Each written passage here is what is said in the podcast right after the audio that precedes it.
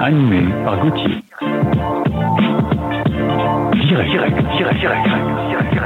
Sur stéréochic.fr. Bienvenue sur Stéréo Chic Radio. Aujourd'hui, premier enregistrement d'un nouveau format, un format plus long. C'est vrai qu'on parle habituellement une dizaine de minutes avec nos invités. Pas facile d'aborder certains sujets très rapidement comme ça. Alors prenons un peu le temps aujourd'hui avec notre premier invité. On part à Bruxelles, on va retrouver Isabelle Gillet à la tête d'une société qui s'appelle Hémisphère. Bonjour Isabelle. Bonjour Gauthier, bonjour à tous. Toi, tu es anthropologue, tu es euh, psychotraumatologue, coach certifié, et on va parler d'un sujet important lorsque l'expatriation se passe mal. Un petit mot pour présenter euh, Hémisphère. Hémisphère, tu as choisi le nom de cette société parce que il y a les hémisphères euh, sur la planète, le nord et le sud, et dans notre cerveau aussi, on a un hémisphère. Exact. Je trouvais que le point commun entre les hémisphères cérébraux et les hémisphères sur cette planète était très parlant pour parler de l'intelligence transculturelle qui est mon dada. Alors, euh, on va découper euh, en trois parties euh, cette interview parce qu'on peut avoir une surprise culturelle. Bon, ben voilà, ça se gère, une surprise. Ça peut être une bonne une mauvaise, mais en tout cas, ça se gère. Il peut y avoir le stress culturel qui est parfois un peu plus compliqué et ça va jusqu'au choc culturel qui peut être mal vécu. C'est parti.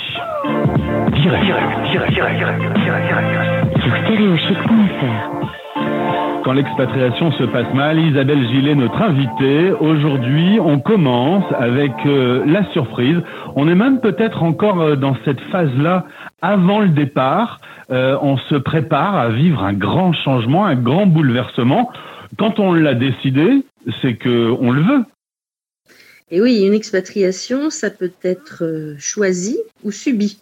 Alors, il se passe déjà pas mal de choses différentes avec cette intention-là de départ. Euh, on peut venir se greffer sur le, projet de quelqu'un d'autre, du conjoint par exemple, qui a signé un mhm. contrat de travail, et puis toute la famille est embarquée dans l'aventure avec. Euh, ça doit devenir un projet familial, sinon on peut, on peut avoir des, des surprises effectivement à ce moment-là plutôt désagréables. Mais en termes de préparation à l'expatriation, le fait de savoir un peu vers quoi on va, euh, de prendre des formations, de faire quelques briefings, de se renseigner sur le pays d'accueil, sur le contexte dans lequel on va arriver, ça permet déjà d'apaiser quelques, quelques inquiétudes. Alors s'il y a des inquiétudes, en effet, Google peut être un bon ami. On va voir un peu comment euh, est le pays, comment est la ville où on va se rendre. Euh, c'est normal que ça génère à ce moment-là un peu de stress quand même. Normal, normal. Toute nouvelle expérience est, génératrice de d'un peu d'incertitude et l'incertitude est génératrice de stress elle-même. Euh, maintenant, il faut voir de quel type de stress il s'agit. Si c'est juste une appréhension, une impatience, quelque chose de l'ordre de je ne sais pas ce qui va m'arriver, mais je suis open. Bon, ça peut se gérer euh, et ça se gère avec des infos, avec euh, le partage d'expérience, avec euh, un mentor, avec euh, des forums, des groupes euh, à qui on peut poser des questions parce qu'ils ont vécu la même chose avant nous. Et tout ça se calme plutôt bien. Maintenant, s'il s'agit euh, d'une inquiétude qui peut se muer en, anxiété, en appréhension importante, en, en tracas, euh, parce qu'on se met parfois la barre un peu haute. Euh, on veut que tout soit parfait, on veut être complètement préparé, on veut être euh, Miss ou Mrs. Perfect. Euh, à ce moment-là, ça peut commencer à poser une forme de pression sur la réussite de l'expatriation. Et euh, il y a un enjeu, ce n'est plus seulement un objectif, ça devient un enjeu. Et là, ça peut poser quelques soucis. Tu m'as dit, vaut mieux mettre euh, les choses à plat. C'est-à-dire que même quitte à prendre un, bloc-notes, un papier, et commencer à se dire euh, qu'est-ce qui va être cool, qu'est-ce qui risque de m'inquiéter, tout ça, c'est mieux de mettre les choses sur la table. C'est beaucoup plus clair dans, dans, la transparence, oui, et de pouvoir en parler avec les gens autour de soi, son conjoint, sa famille, les enfants, les préparer aussi. Euh, c'est un changement pour tout le monde. Euh, on va peut-être devoir changer de boulot ou abandonner son boulot ou le bricoler pour en faire un, job mobile hybride en expatriation. Donc toutes ces choses-là où il se décide, le fait de, de négocier, on va dire, en tout cas de discuter tous ces changements, euh, ça permet de poser des questions, ça permet d'apaiser des réponses un peu pour chacun à son niveau. Les, les tracas que les enfants peuvent avoir ne sont pas les mêmes que les tracas des parents, qui sont pas non plus les mêmes que les tracas des grands-parents, qui eux restent sur place, hein, bon, et euh, qui ont aussi leurs questions sur comment ça va se passer pour vous si vous partez et comment ça va se passer pour nous quand vous serez partis.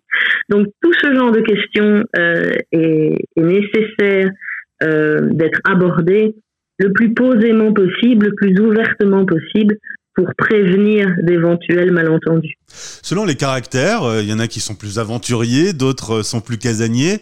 Euh, apprendre qu'on va partir à 10 000 km de chez soi, qu'on va laisser tout le monde, et puis surtout qu'on va devoir se réinventer une toute nouvelle vie, c'est tout à fait légitime qu'on se sente pas forcément toujours d'attaque ou, ou, plein de force. C'est toujours une sacrée nouvelle quand même.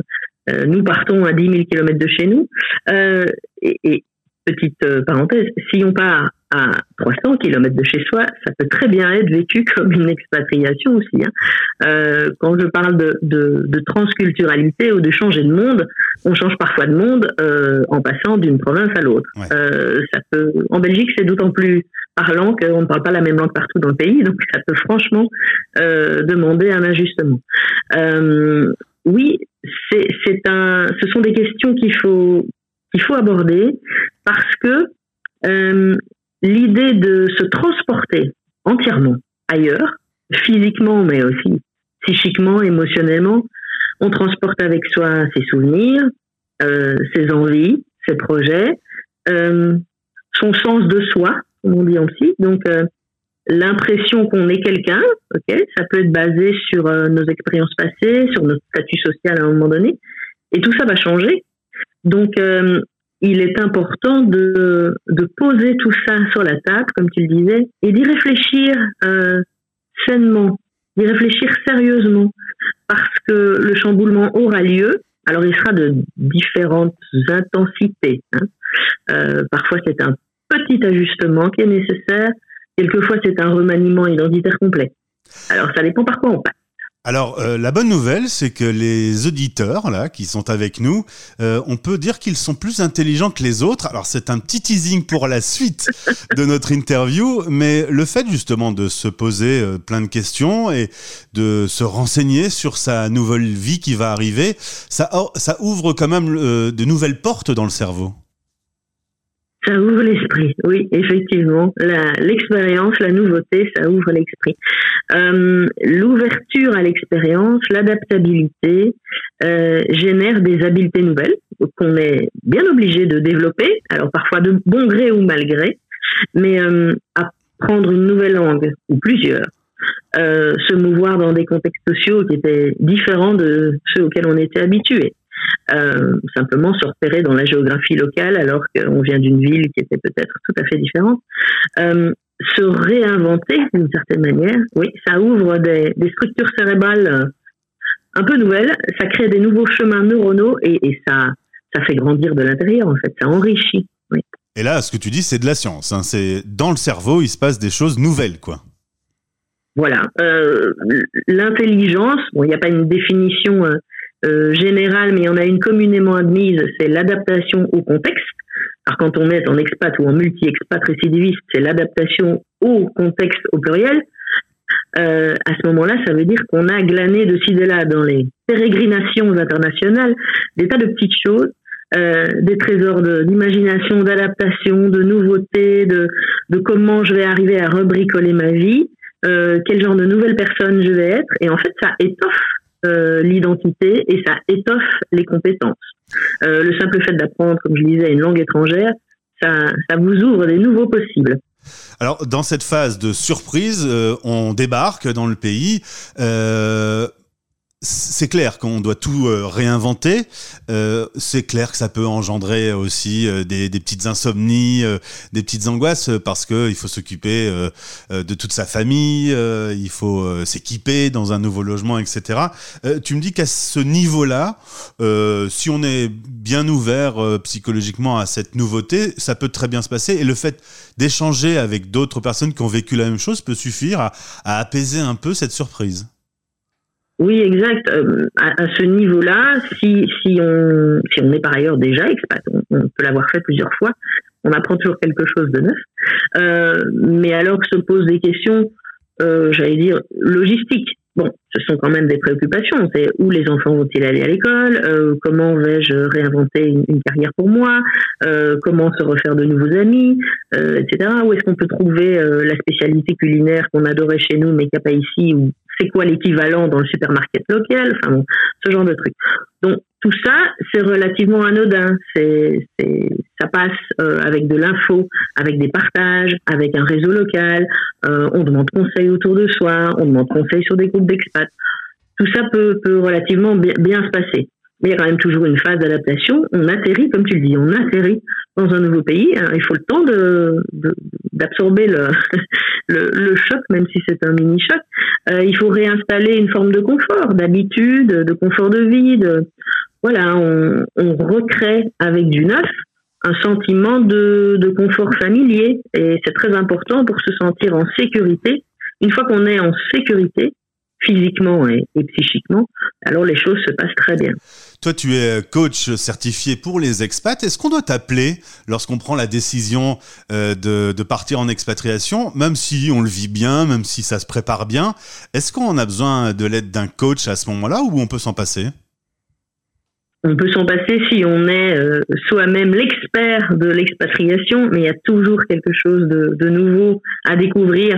Donc, euh, ok, je prêche pas pour ma chapelle, mais mais je je recommande fortement de de parler à un tiers. C'est parfois plus simple de parler à une une personne euh, qui ne fait pas partie de la famille, qui ne fait pas partie des proches euh, directs, parce qu'on va se lancer dans une nouvelle aventure, on va un peu sauter dans le vide, c'est parfois l'inconnu, et on a parfois du mal, étonnamment, à, à se confier sur euh, ces enjeux-là à, à quelqu'un de très proche émotionnellement, qui va voilà, à qui vous allez manquer, qui va vous manquer. Il y a un enjeu, un investissement émotionnel parfois qui, est un petit peu compliqué.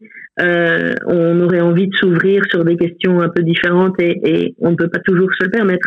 Donc l'intérêt d'avoir un interlocuteur neutre euh, à côté qui va vous accompagner, qui va euh, poser autant de questions, qui va vous donner des réponses, c'est très très important et ça peut être très apaisant. Alors on passe en phase 2 maintenant. Direct. direct, direct, direct, direct, direct. Sur stéréochic.fr dans ce podcast, euh, quand l'expatriation se passe mal, on a gradué les niveaux de difficulté. La surprise, c'est bien naturel, mais le stress, euh, ça peut être un peu plus gênant. Là, tu m'as évoqué euh, justement l'idée qu'un coaching devient intéressant quand le stress nous envahit. Un coaching, par exemple, pour se fixer des objectifs, et quand on les atteint, ça apaise. Et oui, le, le moment où on commence à ressentir non plus juste un inconfort euh, de cette surprise, mais une, une tension, euh, quelque chose qui devient franchement embarrassant, euh, dont on ne sait pas quoi faire. Euh, oui, là, ça devient intéressant de d'entrer dans une démarche de, de coaching au-delà de la formation ou des informations, parce qu'on va aller questionner un peu plus profondément euh, qu'est-ce qui nous amène là, ou qu'est-ce qui nous éloigne de l'endroit où on s'en va, d'où on, on part. qu'est-ce qu'on laisse euh, qu'est-ce qu'on prend avec soi? Comment est-ce qu'on va gérer la distance euh, La distance géographique, la distance émotionnelle, la distance par rapport euh, à sa carrière, à son job d'avant?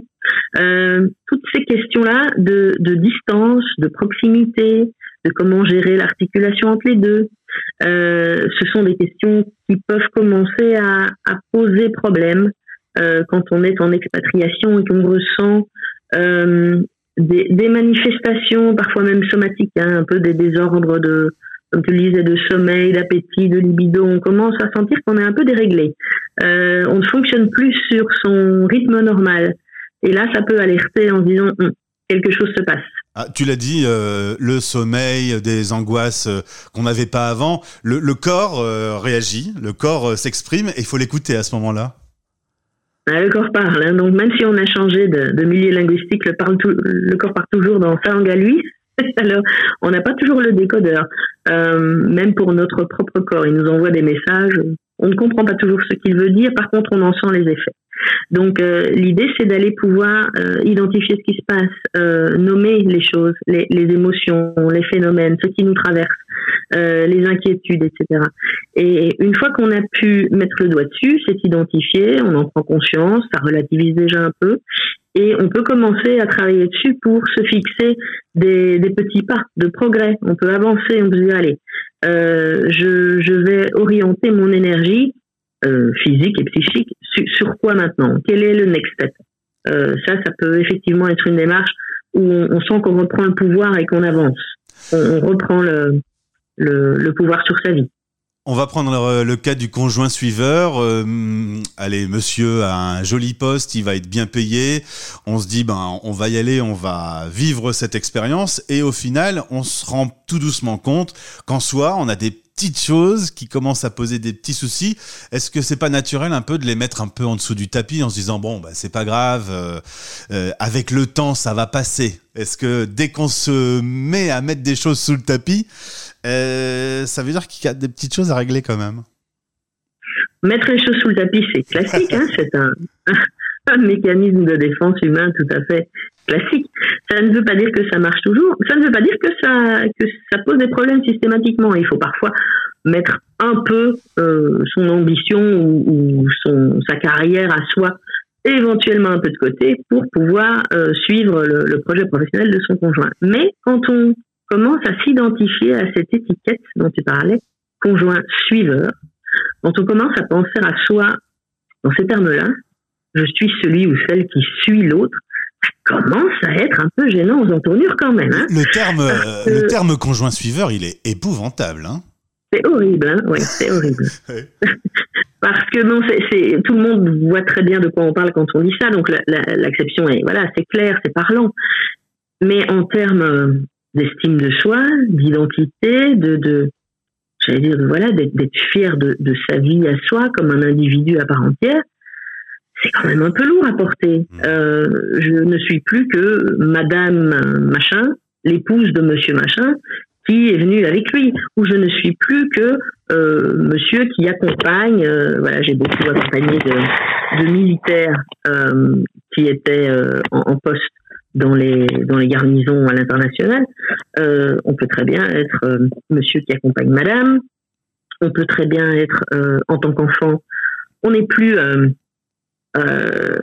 Jean-François ou Nathalie, on est les enfants du couple Intel. Bon, ça commence à devenir un peu lourd en termes de d'identité et de définition de soi. Euh, pourquoi est-ce que je ne peux pas être moi avec mes envies, ma carrière, mes projets, euh, mes préférences?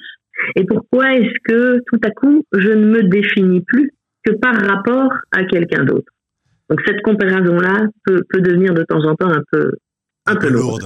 Et, euh, du coup, la meilleure solution, la meilleure réponse, c'est d'avoir son propre chemin, euh, son propre job, par exemple?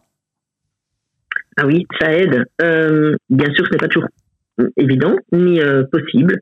certains endroits du monde ne permettent pas de, de travailler, ou alors il faut faire des, des, démarches énormes, un visa de travail, une équivalence de diplôme pour être reconnu dans la fonction qu'on avait par ailleurs dans son pays d'origine. C'est pas toujours simple. Euh, mais si on peut bricoler, je parle beaucoup de bricolage identitaire, si on peut bricoler sa carrière pour en faire euh, un job portable, mobile, hybride, euh, en remote, quand on devient un digital nomade, c'est bien ce qu'on essaye de faire. Euh, devenir indépendant de la localisation, c'est-à-dire être capable de prester euh, son, son, travail, d'exercer ses compétences euh, un peu partout où on va.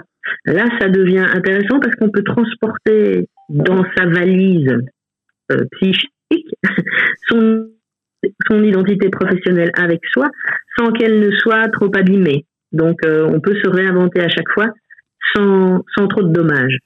Tu m'as parlé en préparant cette interview d'adaptation au contexte. Tu as dit euh, il faut arriver à, savoir se décentrer. Alors comment on peut euh, se décentrer quand on a toutes ces habitudes et que d'un coup tout est euh, chamboulé, qu'en plus il faut faire ce travail de, décentrement?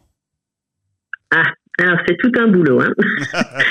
et c'est plus une attitude mentale que qu'autre chose. Donc le fait de partir en expatriation, bon là pour le coup on est décentré, on est même dépaysé. Enfin il y a des gens qui restent euh, dans leur euh, fonctionnement d'avant tout en étant euh, dans un nouveau pays. Donc, comme quoi, la décentration ne vient pas automatiquement avec l'expatriation.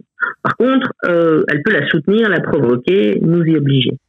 La décentration ou le décentrement, les deux termes existent, c'est vraiment une attitude mentale de se déposer à côté de soi-même, un peu, c'est un peu abstrait, hein, mais ceux qui l'ont vécu comprendront, ils vont le sentir dans leur chair, ils vont faire ils vont faire un, rappel de ce que je dis là. Se déposer un peu à côté de soi-même, c'est-à-dire en gros se départir aussi de notre déterminisme socioculturel, euh, faire fi autant que faire se peut de nos formatages cérébraux, de nos biais. Bon, en tout cas, en prendre conscience, savoir que ok, c'est un formatage parmi d'autres et que le mien vaut bien celui du voisin, même s'il est fait différemment. Et quand on se met un petit peu à sortir de soi, on peut alors aller à la rencontre de l'autre. L'autre avec un beau A majuscule, l'altérité. Ça veut dire que là, on est tout à coup ouvert et plus disponible, plus présent, plus, on va dire neutre, même si j'aime pas trop ce terme, mais bon, pour euh, accueillir la différence, accueillir ce que l'autre représente de différent de moi. Pour que l'autre puisse avoir un espace, ben, il faut que je lui en fasse un peu. Donc quand on fait un peu de place à l'intérieur de soi, on peut accueillir la différence amenée par l'autre. Est-ce que c'est c'est une forme de curiosité qu'on s'autorise? Ah, ça marche super bien si on, on démarre avec la curiosité, oui, l'attitude d'ouverture, de d'émerveillement, de, de, fonctionner un peu en mode explorateur.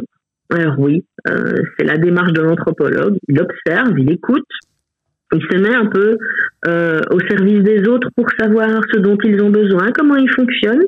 Euh, c'est une attitude où on va plutôt chercher à comprendre ce qui se passe chez l'autre, euh, en ayant fait un peu de place, comme je le disais, à l'intérieur de soi la curiosité, c'est un, c'est pas du tout un vilain défaut, hein, comme on nous l'a dit beaucoup trop longtemps. Il y, a plein d'expressions qui sont euh, fausses en fait, euh, parce que on en parlait en préparant aussi. Euh, l'herbe est plus verte ailleurs. L'expat qui décide de partir pour fuir quelque chose qu'il n'aime pas, c'est pas toujours le cas non plus. Ces expressions peuvent être de, de, de, de fausses réalités. Mais oui, mais l'herbe est plus verte ailleurs, en fait. Non, parce que c'est pas la même herbe, tout simplement. Donc, euh, imaginons que ce soit la même herbe, ce qui n'est déjà pas le cas. Elle ne serait pas du même vert, ça c'est sûr. Mais ce n'est pas la même herbe. C'est une herbe qui pousse ailleurs, sur un autre terroir, sur un autre terrain, qui a été euh, nourrie par un autre climat. Euh, et à la rigueur, cette herbe ne pousse pas dans la même saison que celle qu'on vient de citer. Donc, tout ça, c'est très différent. Euh, L'intérêt d'aller voir ailleurs, si on n'y est pas, ça aussi c'est une expression, hein. je vais voir ailleurs si j'y suis. Il y a quelque chose de cet ordre de, de changer de décor pour se retrouver soi parfois. Euh, c'est aussi un des intérêts euh, de l'expatriation, c'est de, de s'obliger à se décentrer un peu, de bouger, de changer de crèmerie, comme on dit en Belgique. Et quand on change de contexte, euh, on s'ouvre nécessairement à des choses nouvelles, parce qu'on ne va pas trop avoir le choix. Euh, et ce ne sont pas que des choses de surface. Encore une fois, ce n'est pas que euh, ce qui est visible de la culture locale. Ce n'est pas que la langue. C'est aussi tout ce qui se passe à l'intérieur à un niveau beaucoup plus intime, caché euh, sous l'iceberg. On a eu la surprise ou le stress. Il peut y avoir la phase 3, le choc. Direct. direct, direct, direct, direct Sur stéréochic.fr Isabelle Gillet est notre invitée aujourd'hui dans Direct. C'est le premier rendez-vous. Quand l'expatriation se passe mal, on parle là euh, dans la tête, on est euh, dans le cerveau de l'expat. Euh, un cerveau, c'est bizarre, hein, c'est complexe. Hein. ça fait des choses qu'on qu'on n'imagine pas toujours. Là, on évoque le choc. Alors, ça peut arriver. On peut s'être un peu préparé et pourtant être choqué quand même. Ne pas s'être suffisamment préparé et être choqué. Le, le choc, c'est euh, compliqué. Et là, le cerveau commence à, perturber son quotidien. Là, on commence à bugger. Là, la, machine, toute préparée qu'elle était, ne fonctionne plus trop bien. C'est cognitif, euh, c'est aussi émotionnel, euh, ça peut être comportemental, on peut boguer sur plein de, plans. le choc culturel, je dirais qu'on s'en rend compte quand on, quand on commence à ressentir de la souffrance. Mmh. C'est-à-dire que ce n'est plus qu'une surprise, ce n'est plus qu'une tension ou un inconfort, ce n'est plus même qu'un problème, ça devient handicapant, ça ralentit la progression, on est entravé, on, sent qu'on est, on est coincé, on patine, ça n'avance plus, on ne se retrouve plus, ou on commence à se dire qu'on n'est plus exactement la même personne qu'avant. Alors, il y a aussi un bon côté, ça, ça veut dire que l'expérience de l'expatriation nous aura changé, mais quand on sent qu'elle nous change, entre guillemets, dans le mauvais sens, qu'on ne se reconnaît plus, qu'on est un peu assis entre deux chaises, ou que les personnes qui nous connaissaient nous disent tu as beaucoup changé, mais dans un sens négatif. Hein. Euh, là, là, on peut imaginer qu'il y a une forme de métamorphose qui est en train de se de s'opérer, euh, pas toujours pour les bonnes raisons, et où on sent que oui, l'adaptation est, est, est, en panne, euh, où notre identité à nous a été tellement touchée profondément que ça peut laisser des marques. Parce que il faut pas oublier qu'une expatriation, elle a plusieurs motifs. On peut partir en expatriation pour un super job euh, sous le soleil avec euh, de bonnes conditions, etc. On peut aussi être expatrié parce qu'on travaille dans l'humanitaire, dans un pays en guerre, on va voir, on va être confronté à des choses euh, quand même bon hein, il faut les il faut les absorber. J'appelle ça absorber le choc du réel. Voilà le choc. Euh, si tout ça se passe effectivement dans un pays dont on n'a pas encore vraiment les codes où, le réseau euh, n'est pas encore complètement construit où on sent qu'on a la liberté entravée il peut y avoir des contextes sociopolitiques parfois un peu touchy aussi ou très. Euh, dans toutes ces dans toutes ces occasions là euh, on peut franchement être chamboulé de l'intérieur. Et euh, ça peut commencer à se manifester très fortement. Et, là, on, est franchement en état de souffrance psychique ou émotionnelle. Et est-ce que c'est pas pire si on vit ça à plusieurs, en famille, et que les autres vont bien, et que soit ça va pas? Est-ce qu'on ne doit pas se dire, oh là là, mais pourquoi ça m'arrive à moi? Euh, Combien de temps ça va durer? Pourquoi? Pourquoi? Enfin, se, mettre à se questionner surtout, en fait il peut y avoir une, période où on peut se sentir un peu illégitime, mais c'est valable pour les expatriations dorées, dirais-je, comme les expatriations euh, un peu traumatiques. Donc euh, on peut se demander pourquoi ça nous arrive à nous, euh, pourquoi les autres n'ont pas l'air de nécessairement comprendre, ou pourquoi est-ce que je devrais imposer ça aux autres. Donc en fait les deux questions se posent on peut développer quelque chose qui appelle le complexe du survivant, où on dit, bah, en fait, moi, finalement, ça va très bien, c'est les autres qui vont mal. Ou, euh, ou par exemple, ceux qu'on a laissés dans le pays d'origine, donc par exemple, euh, les grands-parents, etc. Oh ben moi, ça va très bien, je, je kiffe, comme on dit euh, de nos jours, je kiffe mon expat. Mais j'ai laissé des gens derrière qui sont peut-être plus âgés, malades ou simplement tristes de m'avoir vu partir et là, on commence à développer une forme de culpabilité de ça va trop bien pour moi. Par contre, si euh, c'est vous qui n'allez pas bien, il y a aussi une forme de culpabilité. C'est l'inverse, hein, c'est les deux faces de la médaille. Euh, ça peut être, je ne peux quand même pas euh, plomber l'ambiance de ce projet d'expat avec toute ma famille parce que moi, je ne m'adapte pas, parce que mon conjoint a l'air de s'en trouver plutôt bien, mes enfants ont l'air de, de s'en trouver plutôt bien. Il n'y a que moi qui ai un peu de mal ça va pas du tout. Donc là, ça rajoute une couche euh, au mal-être parce qu'on se sent euh, non autorisé à avoir mal. Alors si on se sent euh, déprimé, si cette souffrance est en nous, si on a cette perte de sens, là, là, t'évoques complètement la thérapie. C'est-à-dire que là, il faut considérer qu'il faut prendre ce sujet comme un, un rhume ou un être atteint du Covid. Enfin, c'est une maladie. C'est ça nécessite quelqu'un qui qui qui aide à ce qu'on aille mieux. Oui, si, on en est au point euh, de, ressentir des manifestations somatiques ou émotionnelles fortes, on sent qu'on n'est plus soi-même. Euh, on le dit d'ailleurs, j'ai souvent des, patients qui, me disent je, ne suis plus moi, euh, je ne sais plus trop qui je suis d'ailleurs. si on en est à ce point touché profondément, alors là oui, on a, on a besoin d'une aide extérieure pour, pour s'extirper de tout ça et euh, pouvoir apaiser les choses, déjà normaliser les choses, s'autoriser à avoir mal, à le dire, à le sentir et à l'exprimer à quelqu'un, ça c'est déjà énorme, euh, sans non plus avoir l'impression qu'on va aller euh, déposer cette souffrance au milieu de son foyer, parce que parfois c'est aussi ça le problème, c'est on n'ose pas aller le dire. Donc un, un, un interlocuteur extérieur qui est spécialisé en thérapie transculturelle peut aller traiter ça en, de façon évidemment délicate, hein, c'est du, du doigté, mais ça permet de nouveau de se décaler un peu, cette fois-ci de la souffrance qui fait qu'on n'est plus soi, et de se réapproprier sa vie. Donc il y a des tas de techniques pour aller euh, euh, récupérer son pouvoir d'agir, sa liberté de penser, euh, histoire de dépasser ce moment où, où on sent qu'on patauge. Oui. Est-ce que tu as eu des patients qui t'ont dit je m'en sortirai pas, je veux rentrer, je me suis engueulé avec mon mari, lui veut pas, tout se passe bien, et, et, de, de sentir que tu as quelqu'un qui craque? Ça arrive, ça arrive évidemment. ce n'est pas n'est pas fréquent, mais ça arrive. Euh, une expat, euh, dans une expat, il se passe, j'allais dire, la même chose que ce qui se passe dans une vie dans un pays d'origine. il peut vous arriver n'importe quoi, des incidents de vie, des changements, euh, une maladie, euh, peu importe. En plus, il y a euh, le côté décalage et, et, nécessaire adaptation à un contexte qu'on ne connaît pas ou pas bien, et il y a souvent ce manque de soutien. Donc on peut, oui, avoir des amis, mais on n'a pas tout le réseau qu'on aurait ailleurs. Ou parfois on se sent euh, éloigné de, du réseau qui nous soutenait. Et là, on a aussi du mal à faire appel. Alors, euh, dans ces cas-là, comment est-ce qu'on fait? On, se rend compte qu'on doit vraiment aller prendre soin de soi, mmh. en fait.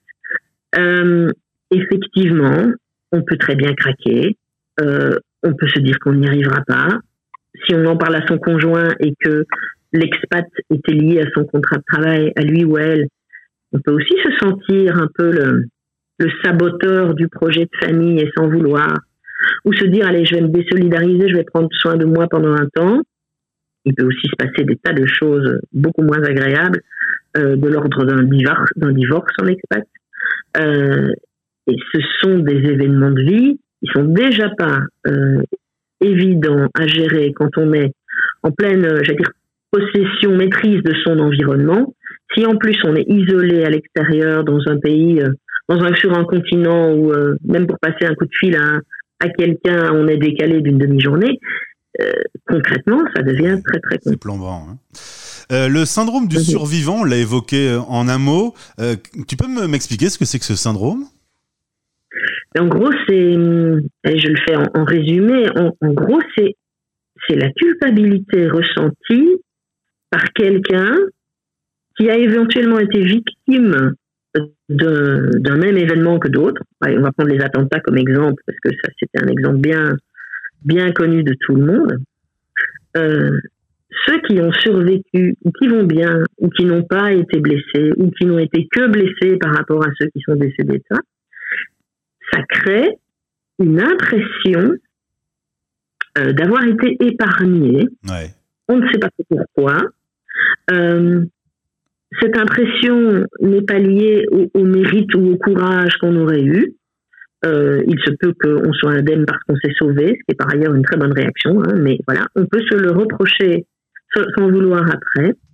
Il y a une forme de d'auto-reproche d'aller bien, alors que d'autres vont plus mal. On se sent euh, illégitime, euh, illégitime dans son rôle, quoi. Exact. Et donc, euh, à ce moment-là, on se dit, mais, mais de quel droit est-ce que moi, je, revendique encore quoi que ce soit? Et si même, alors, parce que on peut traverser à ce moment-là des, des phases difficiles aussi, sans avoir perdu un bras et une jambe. Mais on se demande si on a encore le droit de demander de l'aide ou se plaindre. Tu ne peux quand même pas te plaindre puisque tu es toujours là. Oui, mais ça ne veut pas dire que je suis là en un seul morceau. Je peux être euh, visiblement indemne et en fait être brisé de l'intérieur. Toute souffrance psychique, même hors expatriation, peut, fonctionner sur ce mode-là aussi. Euh, sous tout rapport, a priori, à première vue, tout va bien, mais on ne connaît rien des blessures intérieures des gens. Et là, tu es aussi euh, particulièrement spécialiste puisque tu as étudié en psychotraumatologie. Et euh, là, on est typiquement dans un cas où le corps peut être euh, complètement bouleversé, le corps et l'esprit. Ah oui. Oui, euh, il arrive que qu'on n'ait pas encore pris la mesure du préjudice qu'on avait subi, mais que ce soit le corps qui parle, qui s'exprime, qui hurle en silence, dirais-je, ou qui justement se tait. Tout à coup, euh, on n'a plus les réactions qu'on avait auparavant, il n'y a plus rien qui fonctionne. Euh, on se sent un peu déprogrammé. Euh, alors il y a des tas d'explications par rapport à ça, des tas de phénomènes qui s'entrecroisent, la dissociation traumatique, le, le, problème de la légitimité, euh, le sentiment de soi qui est perturbé. Donc bon, je ne vais pas rentrer dans les détails parce que c'est très pointu, mais effectivement, euh, le moment où on a l'impression que son corps se met à hurler ou qu'il devient tout à coup muet, dans les deux cas, c'est un signal, parce que sinon le corps, j'allais dire bavarde avec nous, en fait, euh, il s'exprime normalement dans toutes les situations de la vie. À partir du moment où on commence à sentir que quelque chose de pas normal est en train de se passer, euh, là, effectivement, soit on s'en rend compte soi-même, soit d'autres vous le disent. Alors on a évoqué euh, ces étapes difficiles quand l'expatriation se passe mal, mais on va quand même finir avec une note positive. Direct. Tu m'as dit. Euh, Stéréochic.fr. Pardon, madame. Euh, tu m'as dit nos auditeurs, les auditeurs de Stéréochic, la première radio des Français dans le monde, sont plus intelligents que les autres. Euh... bon, pareil, c'est un petit peu accrocheur comme titre, mais qu'est-ce qui, euh, avec ton expérience et ta maîtrise du sujet, qu'est-ce qui te fait dire que l'expat est plus intelligent? Eh bien, on, on est adaptable.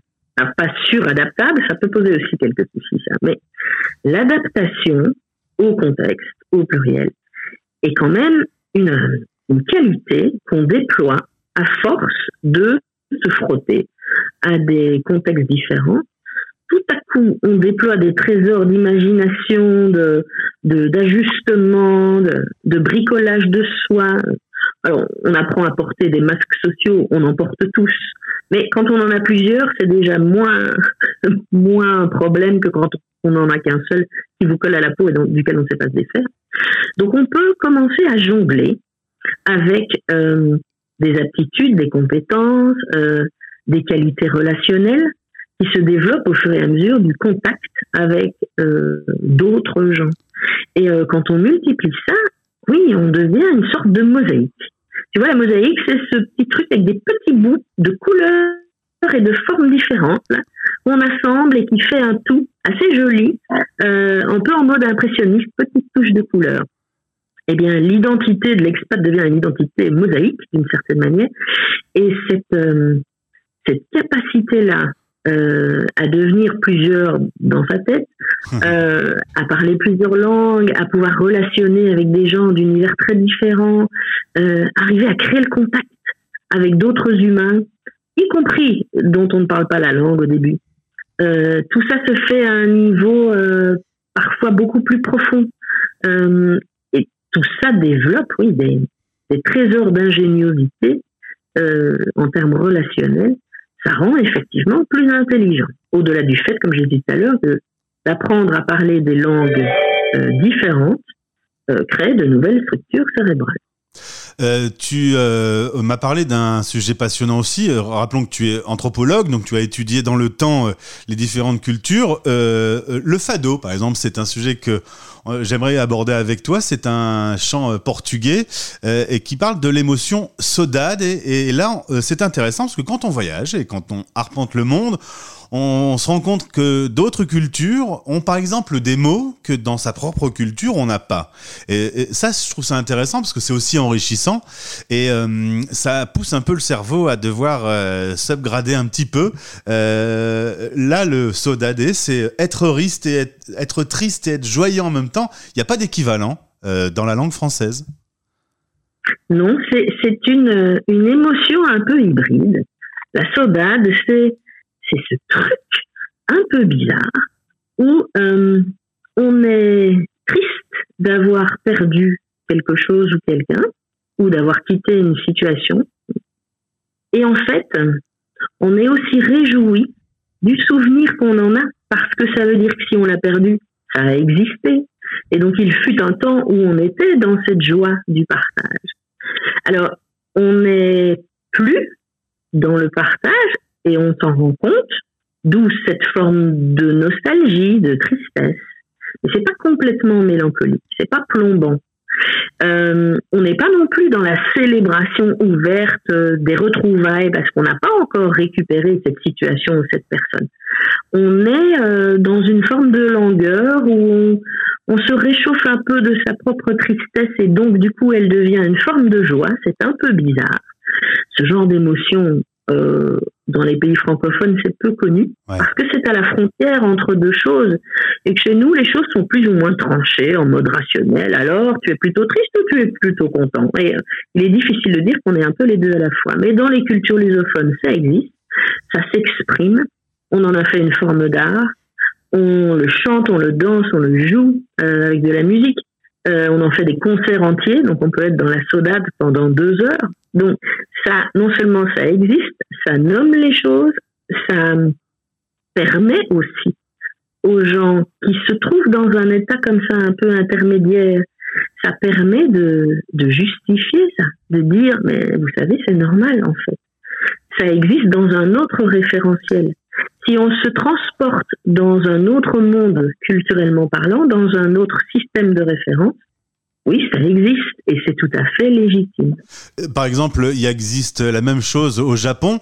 Il y a un goût au Japon euh, qui ne sont pas dans nos goûts qu'on a appris à l'école. Hein. Euh, il y a un goût qui est le omami, je pense, qui est en même temps salé et sucré. Enfin, c'est un, mot qui n'existe pas dans notre langue. Et, quand on voyage, on se rend compte qu'en fait, ben, on est dans un monde qui, qui ne ressemble pas toujours à celui qu'on a connu mais voilà, c'est encore un truc entre deux, dans cet univers intermédiaire que les expats connaissent bien, dans une transition entre quelque chose et quelque chose d'autre. C'est le monde des interstices. Euh, umami, c'est, bon, si on traduit du japonais, c'est savoureux. Ben, oui, savoureux. Chez nous, c'est savoureux quand c'est sucré ou salé ou amer. Voilà. Chez eux, c'est un cinquième goût. Alors, euh, il faut savoir que universellement, chez tous les êtres humains, euh, nos papilles gustatives peuvent sentir le. C'est un truc qu'on détecte euh, sur la langue. On a tous, un, dire, un morceau de la langue qui détecte le umami. Sauf que ça n'a pas de nom. Chez nous, ça n'existe pas. sur les cartes de restaurant, on ne te dit pas que ce sera saveur umami. Et donc, en fait, on, ces, ces, choses parfois existent. La saudade, ça existe. Cet état intermédiaire, le umami, ça existe. Mais comme ce n'est pas nommé, ça n'a pas d'existence dans le référentiel, on, a l'impression que c'est étrange. Alors c'est étranger, mais c'est pas nécessairement étrange. Mhm. Et si on commence à, découvrir le monde, ça s'apprivoise et on explore des, des concepts exotiques dont on n'avait pas connaissance auparavant. Et c'est là, euh, pour euh, conclure, que se placer euh, méta, c'est un, terme que j'ai noté en discutant avec toi, c'est arriver à se placer un peu au-dessus de toutes les cultures et de les regarder un petit peu. Alors le terme méta, on en parle beaucoup aujourd'hui euh, parce que c'est le nom de la société du groupe Facebook, mais euh, c'est euh, c'est une vraie une vraie projection qu'on peut faire et que l'expat, en le faisant, ça, l'aide à, à, mieux mieux comprendre et à, être plus heureux. C'est une vraie posture, oui. C'est vraiment l'idée de se placer un peu au-dessus de la mêlée, je dirais, au-dessus, à travers et au-delà. Euh, c'est pour ça que je parle moi beaucoup d'intelligence transculturelle et non pas uniquement d'intelligence interculturelle qui ne serait basée que sur le fait d'apprendre euh, ce qu'il y a à connaître euh, de la culture d'à côté. Donc ce n'est pas juste un, un amas de, connaissances euh, avec lesquelles on jongle. C'est vraiment une disposition d'esprit et puis une disposition à l'action aussi dans laquelle on se met après, euh, de se placer un peu en dehors. C'est la fameuse décentration. C'est une posture un peu à côté où on peut regarder les choses d'un peu plus haut avec du recul euh, alors on, on, parle de vue hélicoptère, dans le leadership c'est la vue hélicoptère, euh, dans le monde de la philosophie c'est prendre du recul, chez les anthropologues c'est la décentration, et chez les psys c'est la position méta. Euh, toutes ces dénominations signifient qu'on va tout à coup euh, déposer, comme je le disais tout à l'heure, déposer un peu euh, ce qui nous construit pour laisser émerger autre chose et s'ouvrir à quelque chose qu'on ne connaissait pas encore. Donc il y a vraiment quelque chose de l'ordre de, du changement de, de position pour pouvoir accueillir quelque chose de neuf. Le regard qu'on pose sur le monde est différent. Ben merci beaucoup. J'avais noté que toi, tu partages euh, à titre personnel ta vie entre deux pays, et tu m'as dit je ne partage pas cette vie, je me multiplie. C'est un peu euh, une belle conclusion parce qu'en effet, le cerveau, on ne le sait pas toujours, mais est capable de plein de choses. Et même si vous vivez mal une chose, eh ben en allant un peu trifouiller avec des experts comme toi, eh ben on peut justement s'ouvrir et, faciliter euh, son expatriation.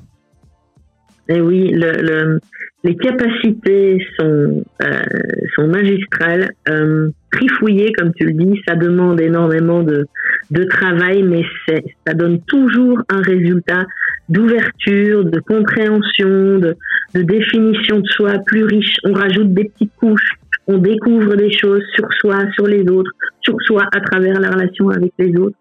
Et, euh, et, on peut atteindre cette capacité de résilience même quand on a traversé le pire. Et Dieu sait que dans certaines situations, euh, les choses ne sont pas agréables, mais on développe toujours euh, une, une, nouvelle connaissance de soi à travers les épreuves. Et euh, c'est là qu'on se dit que notre cerveau est merveilleux et il peut nous, nous ouvrir à des tas de nouveaux possibles. Mais en tout cas, si ça ne va pas et si vous avez besoin d'un petit coup de main, vous pouvez vous tourner vers Isabelle Gillet. J'en profite pour rappeler euh, que Expat Pro est partenaire de notre radio, que tu fais partie des experts d'Expat Pro et que ta société s'appelle euh, Hémisphère. Tu es basé euh, à Bruxelles, à Bruxelles au moment où on se parle. Merci d'avoir répondu à, à ces questions. On était dans un format plus long, on a pu rentrer un peu plus dans les détails. Évidemment, on n'a pas répondu à toutes les questions, mais euh, tu restes disponible pour nos auditeurs si, euh, si le cœur leur en dit. Bien entendu. Merci Gauthier, merci à tous. Et, super question, ça m'a fait à nouveau voyager à l'intérieur de ma propre pratique, donc merci beaucoup. C'est un très beau voyage, le voyage intérieur. À bientôt, au revoir. Au revoir Gauthier, merci. Direct, direct, direct, direct, Animé par Gauthier. Direct, direct. Sur stéréochic.fr